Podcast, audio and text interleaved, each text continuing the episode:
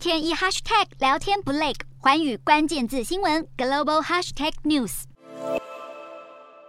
来自全球各地的阿根廷民众走上街头抗议，阿根廷人要求提高薪资以及政府增加补助来对抗通膨巨兽。阿根廷七月通膨高达百分之七点四，超车委内瑞拉的百分之五点三，年通膨率更可怕，已经冲破百分之七十，成为仅次于土耳其全球通膨次高的国家。为了对抗二十年来最严重的通膨，阿根廷央行最近下猛药，一口气将基准利率调升三十八码，来到百分之六十九点五。阿根廷商店一天一种价钱已经让当地人渐渐对价格失去概念。由于货币披索不断贬值，许多人一拿到钱就会立可兑换成美元。墨西哥七月通膨也飙破百分之八，首都墨西哥城的物价更涨了三成左右。但与美国相比，墨西哥的通膨还算和缓，因此出现美国加州民众涌向墨西哥买东西的现象。墨西哥店家表示，美国游客人数在平日大增百分之二十到百分之三十。美墨物价比一比，一加仑牛奶美国要五美元，在墨西哥直接省一半，只要二点四五美元。四卷卫生纸，美国要价六美元，在墨西哥更只要一点一五美元。难怪美国人要特地开车数小时来到墨西哥大捡便宜。不过，位于南美洲的巴西和委内瑞拉也饱受通膨之苦。